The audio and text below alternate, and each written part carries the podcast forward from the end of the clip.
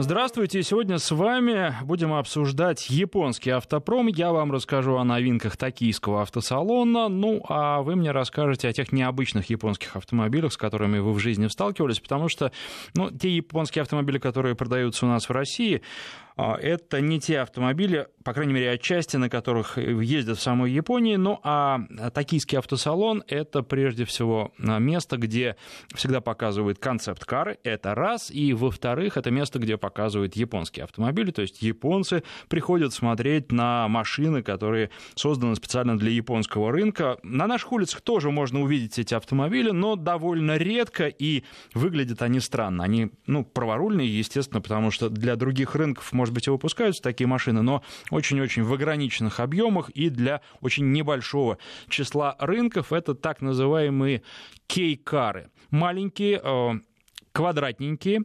И эти машины, собственно, изначально продавались а, для того, чтобы а, попасть под разнообразные льготы налоговые и так далее. Именно поэтому они были такие маленькие, ну а для того, чтобы в небольшие габариты вместить как можно больше объема, пришлось делать их угловатыми инженерам. И вы знаете, на самом деле вообще в Японии на островах это история ограничений, постоянных ограничений, потому что места мало, и вот они экономят все, что только можно сэкономить, вплоть до того, что Хорошие журналы у них, очень содержательные, в том числе автомобильные, но печатают их на отвратительного качества бумаги, вот из экономии.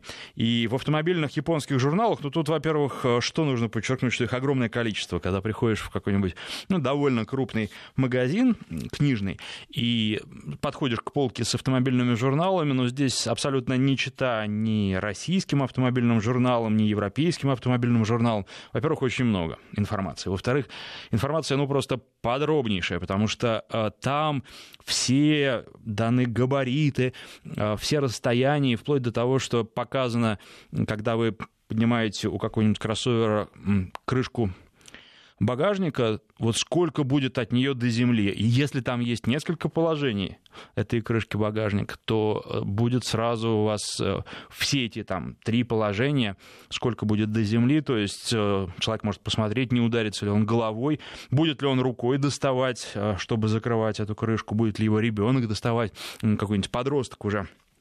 В общем, очень-очень-очень подробная информация и так по всем пунктам все, все об автомобиле можно узнать из японского журнала. Вот. А что касается автосалонов, в принципе, они вообще, честно говоря, постепенно умирают. Я не знаю, сколько времени потребуется на то, чтобы они умерли окончательно, но дело в том, что я думаю, что здесь проблема не только в отсутствии интереса к машинам, хотя, наверное, такое тоже, ну, по крайней мере, в некоторых странах есть, а, и у нас в стране меньше машинами стали интересоваться, потому что возможности, наверное, прежде всего для их покупки сократились. Во-вторых, а, проблема в том, что а, был какой-то момент, когда люди, живущие в нашей стране, до машин дорвались, и они хотели купить все больше, все лучше, и готовы были вот, ну, буквально все отдать за то, чтобы получить кредит и в, в итоге долгожданный автомобиль. А, меняли автомобили часто, потом как-то потихонечку остыли, ну и, естественно, общемировая финансовая ситуация тоже многих остудила. Ну, а что касается автосалонов, думаю, причина еще и в другом. Не только в том, что денег у людей меньше становится, и интерес глобальный к автомобилям снижается. Раньше на автосалонах показывали разные машины. Они выглядели по-разному. Они были разные. Там было на что посмотреть, потому что еще вот буквально на каких-нибудь там, я не знаю, наверное, 15 лет назад вы шли, и один автомобиль от другого очень сильно отличался. А сейчас, если посмотреть, ну, понятно, что ведь законы аэродинамики, они для всех производителей одинаковые. И в итоге производители, с учетом того, что все сейчас экономят, все думают о топливной экономичности, об экологичности, все производители приходят плюс-минус к одним и тем же формам. Ну, и получается, что, в общем-то, вот так глазами зацепиться становится не за что. И есть, конечно, яркие какие-то варианты, и в первую очередь это касается, наверное, и японского, токийского автосалона, потому что там очень много концептов. Мы знаем, что большинство концептов до серии не доживает.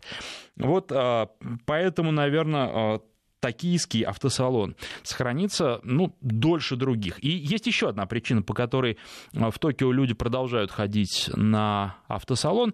Дело в том, что японское общество, оно пожилое и оно достаточно консервативное. Поэтому японцам ну вот они привыкли, и они делают то, что они привыкли. А, и привыкли ходить на автосалоны, они будут ходить довольно долго на автосалоны, и должно а, смениться поколение, а там и поколения, наверное, побольше будут за счет вот именно того, что общество в целом такое достаточно возрастное в Японии. Поэтому это произойдет позже, чем в других странах. А, ну, теперь, наверное, о том, что действительно можно было там увидеть. Я посмотрел, что пишут коллеги, что отмечают коллеги. Ну, конечно, есть некий такой список, вот, по которому мы пройдемся. Это автомобили, которые на которые стоит обратить внимание, но надо сказать, что для нас практического интереса ничто практически э, из представленного в Токио не имеет, за исключением э, новинки от Nissan, потому что там показали э, автомобиль, ну, как они говорят, будущего, он называется Ария, и э, это автомобиль, который появится у нас. Ну а что еще интересно, то что это электрический кроссовер, и он, вот говорят, что прям наверняка у нас появится. И эта Ария, она достаточно красивая, она действительно, вот видно, что это Nissan с одной стороны, с другой стороны видно, что это японский автомобиль, японский кроссовер, и посмотрите фотографии в интернете, ну, выглядит симпатично. А, что еще отличает? То, что там э, два электромотора, по одному на каждой оси. А, как-то они японцы, я имею в виду производители Nissan, сделали так, что эти моторы очень хорошо синхронизированы, по их словам, и что это дает преимущество вот такому автомобилю. Но, правда, здесь, э, честно говоря, уже двумя электромоторами удивить нельзя, потому что есть уже варианты с четырьмя электромоторами, и, наверное, как и число передач э, в автоматических коробках будут, будет расти это число электромоторов до какого-то определенного предела, когда в конце концов увеличение окажется бессмысленным. Ну, что нам дает электромотор? Прежде всего, бешеный абсолютно момент. А, и такие машины могут разгоняться. Но вот я, честно говоря, еще у меня было э, такие были очень смешанные чувства от корейских электроавтомобилей, потому что там тоже моментов очень много, а машины сами, во-первых, они не драйвовые, Абсолютно. А, и во-вторых, а, там еще резина стояла не особо хорошая, поэтому ты когда сильно нажимаешь на педаль газа, просто начинается пробуксовка, и она, в общем, по сути ни к чему не приводит. Просто, ну, вот если хочешь ехать динамично, то нажимаешь э, на педаль сильно, с места машина трогается с пробуксовкой, но при этом она потом так едет, что быстро и динамично ехать не хочется. Вот. Как-то корейцы, казалось бы, электромобиль — это класс, классная такая штука. Э, здесь вот сам Бог велел батарею, самое тяжелое в автомобиле, что есть, батарею поместить а, пониже, в пол, и э, таким образом сделать центр масс низко и сделать э, машину очень-очень драйвовую. Но вот нет, они наоборот, они делают из электромобилей какие-то, ну вот, простите, действительно сараи, которые такие разболтанные, они даже некомфортные, я не знаю, зачем это делается, но, э, в общем, никакого практического смысла это не имеет. Ну вот есть, да, они показывают, что да, у нас вот тоже есть электромобили, да, вот они с такой, ну, комфортной подвеской, которая, наверное, кому-то понравится, но с точки зрения управляемости абсолютно неинтересной и а, не пользуются они, по крайней мере, пока теми преимуществами, которые а, электрическая платформа может давать. Вот а, так. Я бы хотел, чтобы вы тоже присоединялись, кстати, к разговору. Ни одному, чтобы мне сегодня говорить, хотя могу и один. Очень много интересного было, несмотря на то, что практически какую-то пользу мы из этого из всего извлечь не можем. И Телефон в студии 232-1559, код Москвы 495. Во-первых, ну, владельцы кейкаров. Я знаю, что такие есть и в Москве, и в целом по России. Вот на Дальнем Востоке нас слушают. Я думаю, что таких машин там все-таки побольше, чем у нас в европейской части страны. Позвоните, расскажите про вашу машину. Ну, я думаю, что первое, что вы скажете, то, что она не ломается. Вот. А потом еще там есть разные характеристики. Ну, если вдруг никто не позвонит, то я сам расскажу. Вот. А если позвонят люди, ну, просто интересно, вот как такая машина в длительной эксплуатации. Потому что одно дело просто посидеть в ней, там, проехаться, а другое дело на протяжении большого времени эксплуатировать. Я знал владельцев, э, которые, в общем, так, в целом могу сказать, были довольны своими машинами. Итак, 232-1559 про японский автопром, про чистый японский автомобиль. Кстати, про автомобили с правым рулем тоже. Я с удовольствием с вами поговорил сегодня, потому что привозят их к нам. А, есть они у нас, скажем так, а, и вот каково на них ездить тоже. Это было бы любопытно. 232-1559, код Москвы 495. Ну, естественно, пишите нам. СМС на короткий номер 5533, 5533, слово «Вести» в начале. И для WhatsApp и Viber а, телефонный номер плюс 7 903 170 63 63. Плюс 7 903 170 63 63. Ну, а на связи по телефону у нас сейчас Сергей. Здравствуйте. Здравствуйте. Э, всегда с интересом слушаю ваши передачи. Даже пару раз как бы высказывал мнение о своей машине. Угу. Вот у меня Lexus RX 400, да, угу. еще 2006 года, э, гибрид. Но я вам хочу сказать, что он прошел 260 тысяч, и до сих пор вот чуть-чуть придавил газ, и тебя вдавливает сиденье. И такой звук, вот знаете, на троллейбусе кто ездил, тот знает. У-у-у, вот такой. Угу. Да, и, кстати, до сих пор работает. Единственное, что да, ну, поменял там э, э, подшипник спереди, подшипник сзади, ну, так назовем, да, там, стойки передние поменял, а все остальное 260 тысяч и 13 лет машине. Ну, хорошо. Но... Вот в плане надежности, да, японские автомобили, они сейчас остаются достаточно надежными, хотя определенные жалобы на современные японские автомобили все-таки появляются, к сожалению. Ну, я вам хочу дальше сказать. Я брал его из первых. Угу. Я брал его в Кунцево. Вот, потому что я сам из Краснодара, в Краснодаре не было их. Вот. Я приехал в Москву там к приятелю, и мы поехали в Кунцево, и я взял его. И домой приехал, все нормально, да? Это из первых. Потом, когда уже вот у меня приятель один тоже поехал э, в Москву, купил такой же автомобиль, ну, неудачно заехал в гараж, там помял, решил поменять. И купил уже 450-й. Он говорит, слушай, ну тупая машина по сравнению с 400-м. Хотя тоже гибрид. Угу. То есть, что, почему, э, ну, это только специалисты, наверное, могут разобраться. Но я знаю, что надо брать машины из первых. К ним отношение на производстве другое.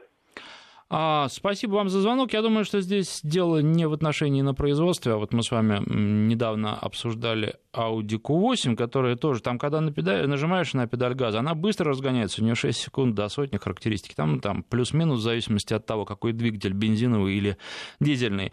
Но а, нет вот этого чувства у водителя динамики взрывной, потому что экологические требования, потому что вынуждены и с ними считаться все производители, в том числе и японские. И я думаю, что с Lexus вот на а, первый раз на RX последнего поколения у меня такие ощущения были, что да, он стал просто ехать не так динамично, как а, предыдущее поколение, ну, тут ничего не поделаешь. Тут вот весь мир э, к этому идет. Есть, конечно, машины, да, где по-прежнему об экологии не думают, да, белых медведей не берегут, но таких машин очень мало. И, опять же, обсуждали один из таких автомобилей мы с вами не так давно. Это Lamborghini Urus. Там, да, вот прям взрывная динамика и с самого начала, и до самого конца. Потом просто вот здорово, она здорово держит дорогу, и она прекрасно едет. А, не знаю, по, по части надежности технической, да, наверное, все-таки европейцы не с той степенью надежности никогда не отличались прям тем, что вот никогда не ломались, и какие-то мелкие недочеты у автомобилей встречались.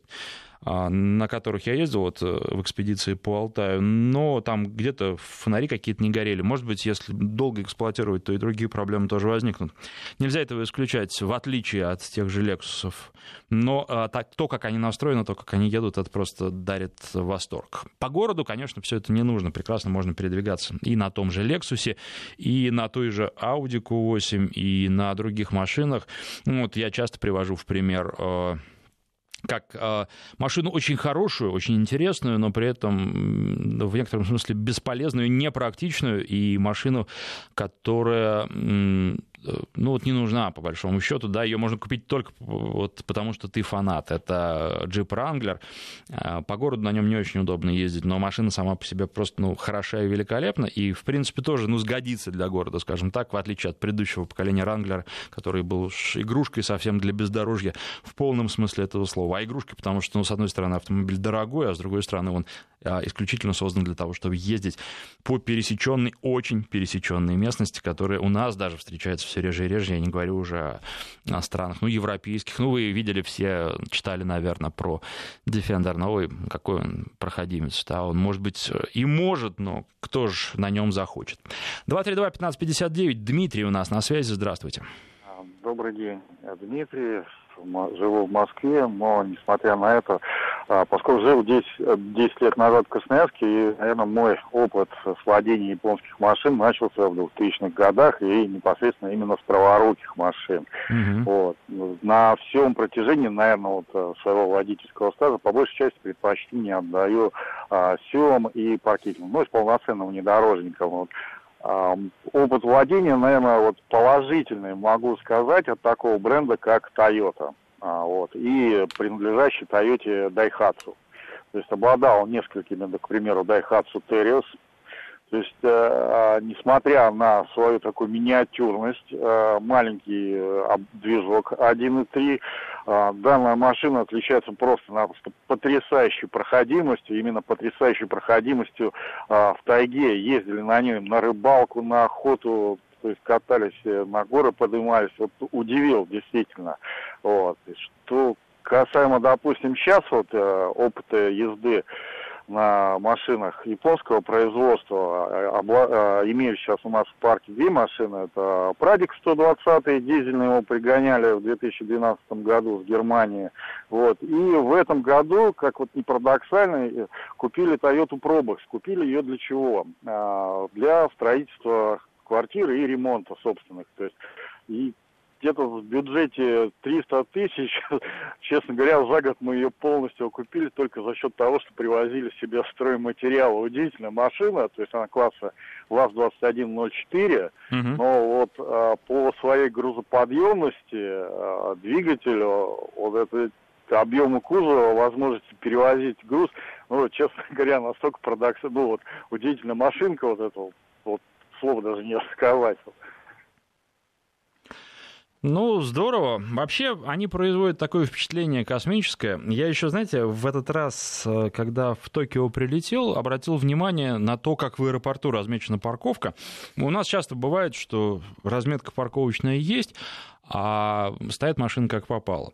А там э, размечено, где должна стоять машина, причем очень узко, вот прям ровно э, на машину. И размечено расстояние между машинами. То есть, если вы встаете неправильно, это прямо вот сразу становится очевидно. И все машины стоят тоже по разметке исключительно.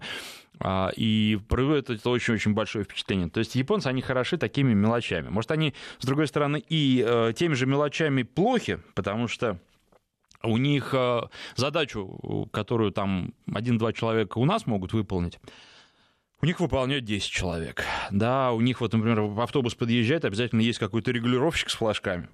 А, который будет показывать водителю автобуса, куда ему вставать. Хотя водитель, в общем, у нас как-то разбираются водители с этим, и проблем особых не возникает. Но зато в Японии все пределы.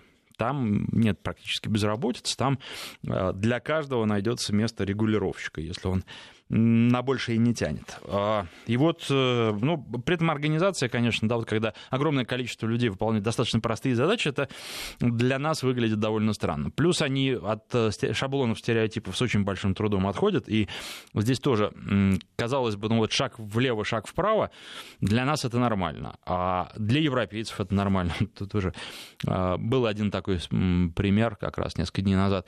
А, но для японцев нет, ни в коем случае. Если вот так не делают, значит, так совершенно точно не делают. И если им придется сделать так, как обычно не делают, они просто будут испытывать очень сильные внутренние мучения. Что еще?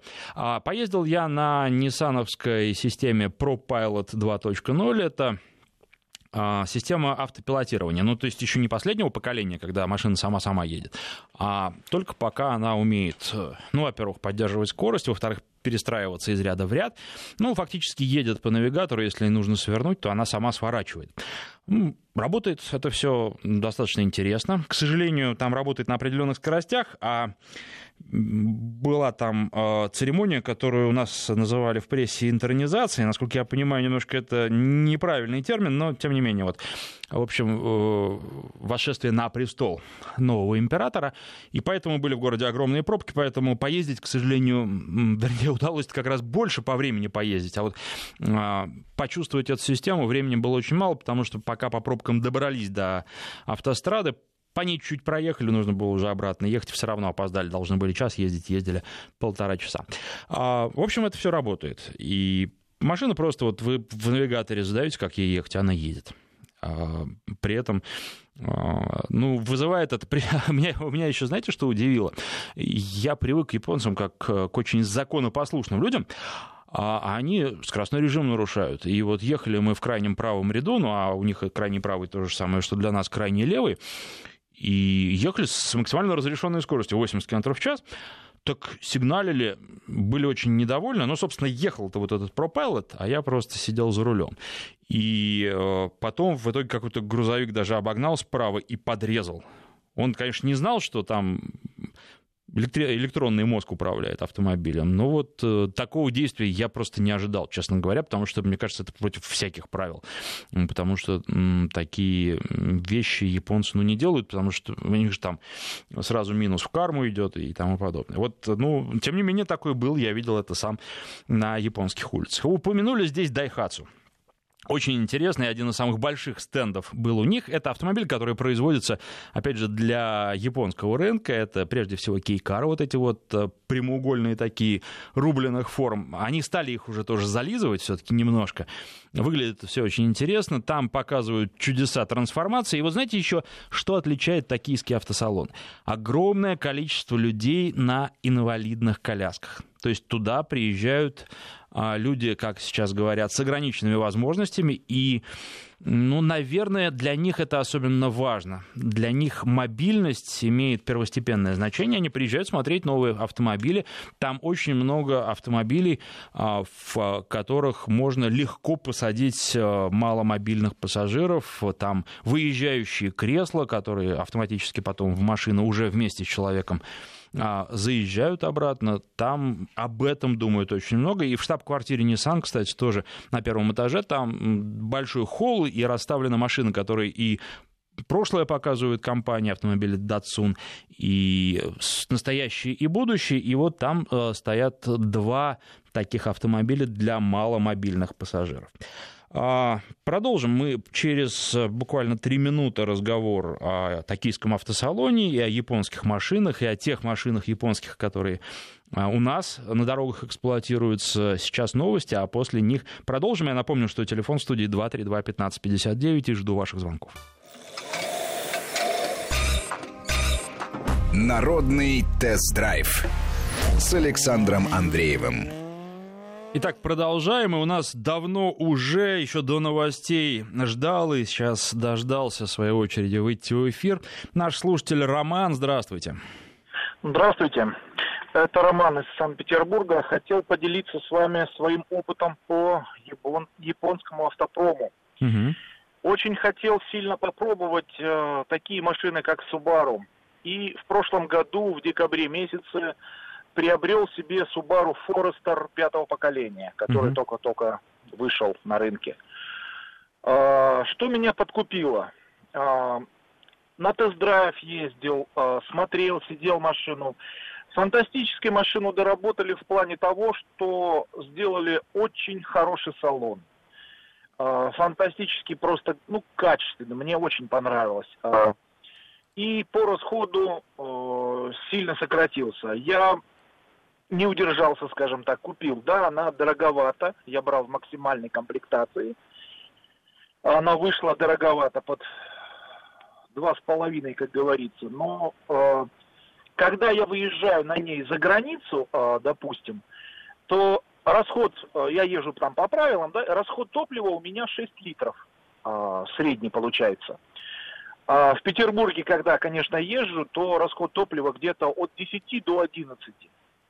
А, плюсов очень много. Я брал специально максимальную комплектацию, хотелось понять, а, что же они придумали, потому что машину, конечно, рекламировали как а, машина от инженеров для инженеров. Много для себя открыл нового, функций новых перечислять, наверное, не буду. Но зная, как японцы относятся, как и вы правильно говорите, да, к деталям, был единственное, чем был приятно, ну, неприятно удивлен тем, что почему-то заводом-изготовителем, э, когда я приехал на ТО, э, на первое ТО, открыл капот, он был весь грязный, двигатель. И заводом-изготовителем не предусмотрена была резинка между капотом и решеткой радиатора. Угу. Совсем, там щель где-то сантиметра полтора и грязь туда все время забивается. А на вопросы сервис-мастеры говорят, ну ничего страшного, помоется. Э, и вот сейчас вот приходится, я заказал, долго жду, специально вот эту вот резиночку, которая приклеится, не прикрутится, а приклеится на капот, чтобы эту щель устранить. Так-то, где-нибудь принципе, на Алиэкспресс заказали? Что-что? На Алиэкспресс заказали где-нибудь? Да, вы правы. Я заказывал уже их два раза, приходило совершенно не то, что там было. Я заказал уже в третий раз. Ну, слава богу, они э, копеечные, вот эти резиночки, метр mm-hmm. резинки купить. Ну, надеюсь, в третий раз придет именно то, что мне нужно. Хотелось бы все-таки устранить. Так-то, в принципе, нареканий именно вот по этой модификации по пятому поколению нет. И могу вам сказать, э, за границей э, я чувствую себя каким-то, я не знаю, все время на меня смотрят. Возле каждых магазинов подходят э, вот я был в Финляндии, только позавчера вернулся. Финны все время подходят, трогают машину, смотрят, просят открыть, посмотреть. Я не знаю, с чем это связано, но э, больше, чем в России, скажем так, вот интерес она вызывает все-таки в Европе. То же самое было весной, когда я выезжал там в Эстонию, да, вот в эти Латвию. Очень много испытывают, как бы, знаете, люди подходят и смотрят и спрашивают, что это за машина, почему у них в Европе ее нет. Я не знаю. Э, в России, в принципе, таких машин еще мало. Ну, вижу, что продают мало. Но, в принципе, по пятибальной шкале на 5 с минусом. Вот этот маленький минус, это, конечно, вот эта резиночка меня неприятно удивила. А так-то, в принципе, я очень доволен. Спасибо вам за звонок. Очень интересно. Но ну, а уж если речь зашла о Subaru, то показали в Токио а, новый автомобиль Ливорг, Универсал. А, правда, показали пока только снаружи, что будет внутри. Это пока, ну, не концепт-кар, но еще и не серийная модель. И что внутри будет, пока неизвестно. Затемненные стекла были у автомобиля. Ну, и известно, что будет двигатель объемом 1.8, турбированный двигатель, опять опять же, как она будет есть. Вот э, чего не дает э, э, понять автосалоны, это как автомобиль будет ехать. Да? То есть какие-то технические характеристики, чтобы узнать, совсем не обязательно куда-то идти. Можно все это сделать в интернете, поэтому вот только глазами посмотреть, ну и в Токио, опять же, было на что посмотреть, на вот эти чудеса трансформации, на Дайхатсу совершенно сумасшедшие какие-то и а, в том числе, кстати, а, тот же самый Nissan представил а, концептуальный автомобиль IMK. Это как раз для внутреннего японского рынка, это тоже такой кейкар, и он очень современно выполнен, то есть он уже его нельзя назвать просто таким вот квадратным, кубичным и тому подобное. Он не такой угловатый, и при этом характерный японский дизайн сохранен. Тоже очень интересная машина, а, хотя на глобальные рынки она не пойдет, она как раз для внутреннего рынка и будет с, теми же самыми Daihatsu соревноваться. Ну, а, Suzuki Vacuspо — это такая машина, которая из универсала превращалась, наверное, в купе, правильнее будет сказать. То есть у нее задняя часть такая а, подъемно-опускная. И там все время ее тоже, конечно, поднимали и опускали. Выглядело это странно. Теперь, опять же, от Suzuki вернемся к кейкарам, потому что показывали а, любимый у нас в первом поколении, предполагаю, что будет любимый во втором поколении. Кстати, вопросы были у слушателей. Я вот Сузуки беру 13 а, ноября. Джимни я имею в виду, новый на тест. Естественно, потом сразу же вам об этом автомобиле расскажу, о своих впечатлениях. Тут уже звонили, рассказывали. Владелец просто был очень доволен. А, покупкой, но это такой Сузука-вод со стажем, то есть он и на первом поколении ездил, и сейчас, как только второе к нам пришло, а, сразу приобрел себе этот автомобиль и просто был очень рад. Ну вот посмотрим. А, говорит он, что этот автомобиль едет по сравнению с первым поколением, ну, едет, опять же, наверное, по сравнению с другими автомобилями относительно. Так вот, в Токио Джимни был представлен, он довольно был э, такой, ну, то есть, как вот э, это европейская версия, да, и часто говорят, что Джимни это кейкар. Нет. Он э, под стандарты кейкаров, я думаю, что большинство из вас Джимни представляет, не подпадает. Он больше не влезает. И чтобы сделать из него э, кейкар для японского рынка, его еще обрубили. Ему э, там бампер поменяли, убрали э, крылья расширителя, а, колесных арок, а, вот тогда он становится действительно кейкаром. Выглядит не так эффектно, как а, тот джимни, который продается на нашем рынке. Еще на сайте Suzuki были хастлеры, такие автомобили. Чем-то, наверное, на джимни похожие, хотя они не... Это как раз вот типичные такие кейкары довольно любопытная машина, выглядит любопытно, ну и вот проехаться тоже на них интересно бывает. О чем еще хотел вам рассказать? А, ну а вот а, что касается этих самых кейкаров. Почему их покупают, почему они так популярны? Потому что льготы. Льготы прежде всего касаются, ну, а, и налоговые, и в сельской местности. В Японии вообще для того, чтобы купить машину, нужно сначала купить машину место, сказать, где вы эту машину будете ставить, потому что иначе вам машину не продадут. Вот в сельской местности, если вы покупаете э, кейкар, то машина место вам иметь не нужно, а, вы имеете право приткнуть эту машину куда-нибудь. И, соответственно, это тоже подталкивает спрос на а, такие автомобили на внутреннем рынке. Вообще немного делают для того, чтобы стимулировать покупки именно э, своих, не только автомобилей. Вот, например, э, в Японии одно из самых низких напряжений сети, там 100 вольт, то есть даже не 110.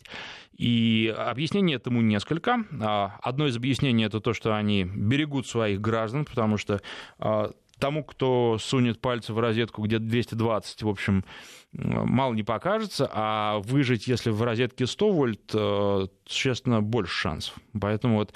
Но это не единственное. Дело в том, что, получается, вся техника, которая предназначена для японского рынка, она тоже с нестандартными показателями и покупать э, просто вот, ну, поставлять э, европейскую технику туда нет смысла никакого, да, это нужно либо там трансформаторы какие-то, э, на которые большинство японцев не будут заморачиваться, либо производить технику специально для японского рынка, а, несмотря на то, что там их довольно много на острове живет, на островах, а, все равно европейские производители, ну, прям вот так вот с учетом еще высокой конкуренции не заморачиваются, поэтому японцы, ну, в некотором смысле выгоды, вынуждены покупать свое японское, не только автомобиль, автомобили, но и всякую технику за счет вот такого нестандартного решения, ну и при этом, наверное, тоже в определенном смысле и мучиться, но тут вот так. Или так, или никак. 232-1559, а, телефон в студии. Следующий у нас на связи Алексей. Здравствуйте. А, добрый день. А, да-да-да, рассказывайте про... Я владелец очень интересной машины, 30 киловаттного лифа, езжу по Москве, получил угу. его весной. Ну, 200 километров э, пробегает по Москве. Самые большие плюсы. Парковка бесплатная в Москве, зарядка даже бесплатная. Налога нет, вот так как в Подмосковье зарегистрировано. То есть автомобиль меня всем радует. Будет. Сейчас еще жду сирену с Японии. SS, USS Tokyo аукцион в 27 кузове. Очень интересный автомобиль, автобус Highway Star. Ну вот единственный цвет, э, не тот, что хотел, получился белый. Mm-hmm. Ну вот. А так очень интересно, говорится, смотрю, э, как говорят мои знакомые, машина бомба. Такого дизайна у нас нет, говорится. Я думаю, в Москве, по-моему, даже не видел. Нигде. Mm-hmm. Она 16 -го года, свежая, смотрю, э, по индексу 1400 какой-то там э, вин-код. Mm-hmm. Местный, японский. То есть она свежая машина. Пришлось ждать э, месяца полтора в Японии стоять, чтобы она все-таки растаможилась по нормальной ставке. Потому что таможня, конечно, разрушит, что и говорить. Ну вот. С японским автопромом чем меня поражает? Я владелец многих автомобилей. Э, тем, что садишься в автомобиль, это абсолютно тишина. Никаких сверчков, ничего нет. Это просто поражает. То есть э, никакой автомобиль, говорится, может быть, какой-то Мерседесе кучерявого года. Такое есть ощущение. Но японское, конечно, не впечатляет. Я думаю, благодарен японским рабочим за такое поразительное качество. Потому что нет европейских, нет американских. Я такого не ощущал никогда. Mm-hmm. Ну вот, я просто единственное, что хотел бы пожелать, чтобы все-таки у нас таможню убрали э, с электромобилей. Я за него заплатил где-то 230 тысяч, для меня существенная сумма. И у нас их не производят официально, и не поставляют. Ну, кроме Ягуара, насколько я знаю, там BMW i3. Ну вот, э, то есть мало очень автомобилей. Ну вот видите, как раз Nissan сказал, что будет поставлять э, новую свою Арию, когда она пойдет в серию, в том числе и к нам. Это довольно удивительно, потому что с Лифом они долго думали, я знаю, прям мучились, хотели поставлять, но в итоге так и не приняли такого решения. А, и Лифы второго поколения у нас до сих пор не поставляются, хотя вот два года назад я как раз тоже по улицам Токио на Лифе ездил. А, и вот с тех пор они думали, так и не, в итоге ничего не надумали. Спасибо вам а, за звонок. А, что еще хочется сказать? Ну, тут по поводу кейкаров э, спрашивают. Э, ну вот они такие маленькие, да, и, кстати, я просто по поводу ограничений хочу продолжить. У японцев, да, у них там мало пространства, острова, плюс еще, ну вот, э, менталитет такой э, на протяжении столетий формировался. То есть, говорят, раньше-то они совсем другие были, но потом очень сильно их э, прям вот так, как у нас сказали бы, построили местное население, и вот так они сейчас в большинстве своем и живут по совершенно четким правилам. А как японский автопром тоже развивался? Ведь а история, мы э, знаем сейчас марку Datsun, вот опять же во время а, проведения токийского автосалона было объявлено, что закрывают они эту марку. А, появился, возродился несколько лет назад, решили бюджетные автомобили под этим брендом делать, но вот как-то в мире не пошло. У нас, кстати, пошло лучше, чем в целом а, в других странах, в целом по миру, а, но потянули мировые показатели и не будет больше датсунов, а изначально ведь Nissan назывался Datsun до середины 80-х годов прошлого века, и сейчас мало кто об этом помнит. Ну а как начинался сам Datsun в 30-х годах? Там а, японское правительство в 1930 году, если мне память не изменяет, а, сказало, давайте мы не будем требовать, чтобы были права у людей, которые управляют автомобилем в 500, э, с объемом двигателя в меньше, чем 500 э, кубических сантиметров. И сразу компания Datsun сказала, о, давайте-ка мы будем делать автомобили с объемом двигателя 495 кубических сантиметров, и начали делать. А потом японское правительство спустя три года сказало, а давайте-ка мы повысим эту планку. И давайте мы не будем требовать, чтобы были права у водителей машин с объемом двигателя в 750 кубиков. Ну и тут же, естественно, компания Datsun сказала, что, ну, Nissan. А по-современному сказала, что будем делать тогда вот прям, причем они там уже не стали даже делать на 5 кубиков меньше, мы вот прям будем делать машины с двигателем 750 а, кубических сантиметров, и такую машину я в этот раз во время поездки в Японию посмотрел. Это а, Datsun Type 12, а, самый старый из сохранившихся автомобилей как раз, по-моему, 33-го года. Ну, интересно они выглядят, конечно, они тоже вот очень-очень маленькие были, прям такие компактные автомобили, насколько красивые.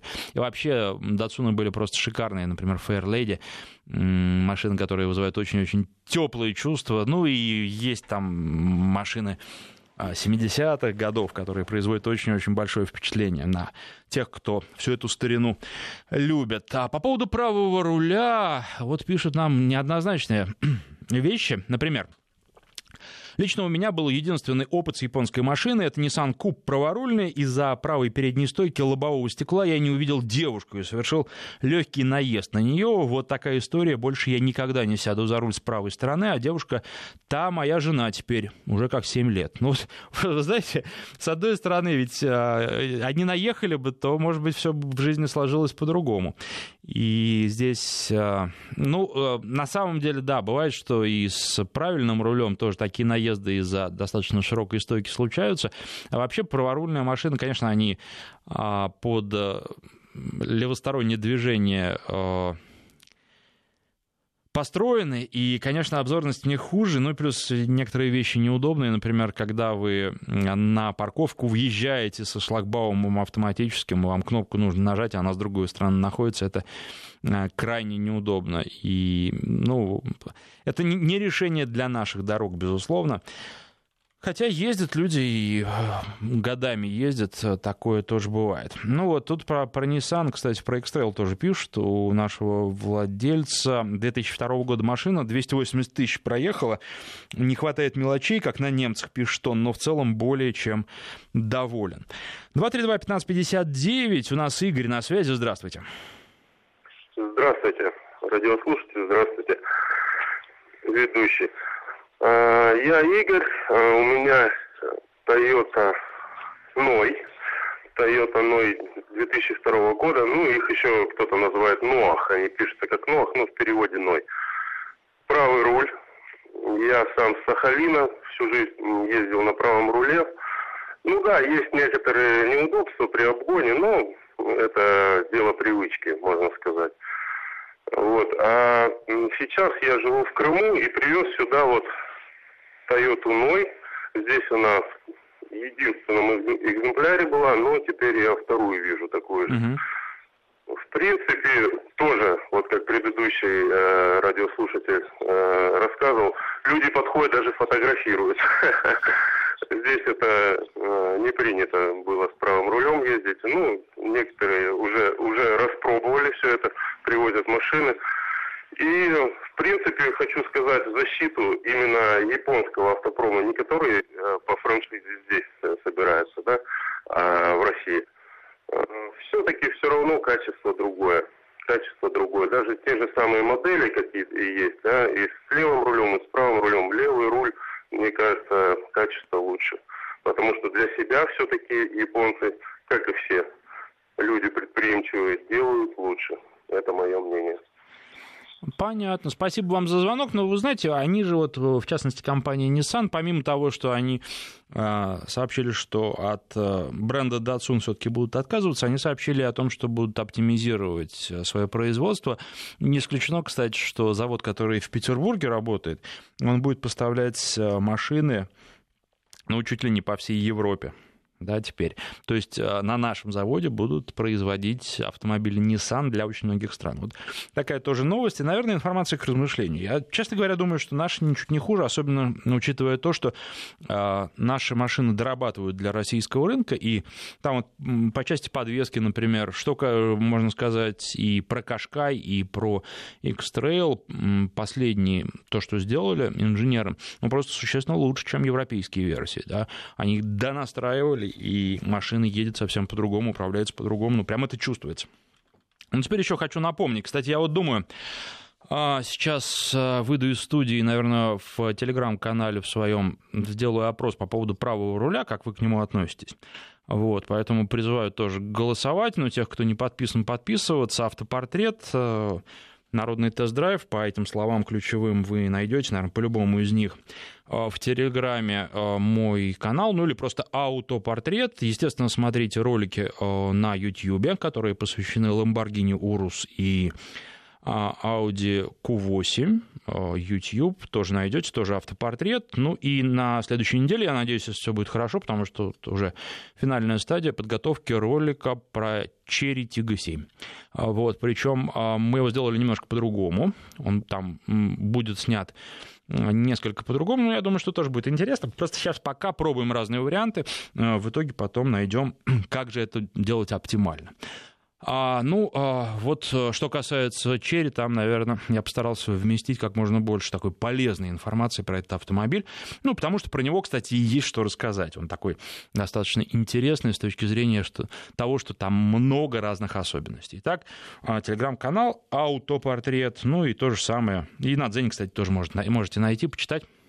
Думаю, сейчас, может быть, там тему зимней резины, потому что сейчас актуально становится вот, написать что-то а, буквально сегодня-завтра по поводу замены резины и подбора ее, потому что тема сейчас а, более чем актуальна. Ну и опять же там тоже автопортрет. Ну и что, может быть, еще один звонок примем у нас на связи. Есть у нас кто-то или нет уже? Или не будем принимать звонок. Должен еще сказать, что машин даже в Токио а, в этом году было меньше, чем в предыдущем. Я имею в виду машины, производители и европейцы. Ну, вообще практически не приехали. В том-то году, два года назад, вернее, на предыдущем автосалоне было довольно много европейцев, а здесь Мерседес только и все. Вот. И плюс еще тоже вот а, японское такое качество, когда они заранее ко всему готовятся и такие аккуратисты, они и павильоны уже, которые раньше занимали под а, проведение автосалона, уже отдали под Олимпиаду 2020 года, уже что-то там делается, и в итоге а, салон ну, фактически в двух точках проводился, между которыми нужно было ехать где-то минут 15 на автобусе. И там ходили бесплатные автобусы, на которые были очереди, и очереди выстраивались так вот по-японски, знаете, там прям были такие ограничители, и но это тоже очередь по-японски, это тоже выглядит довольно а, любопытно. Автобусов этих э, местами не хватало, потому что ну, приходилось поэтому стоять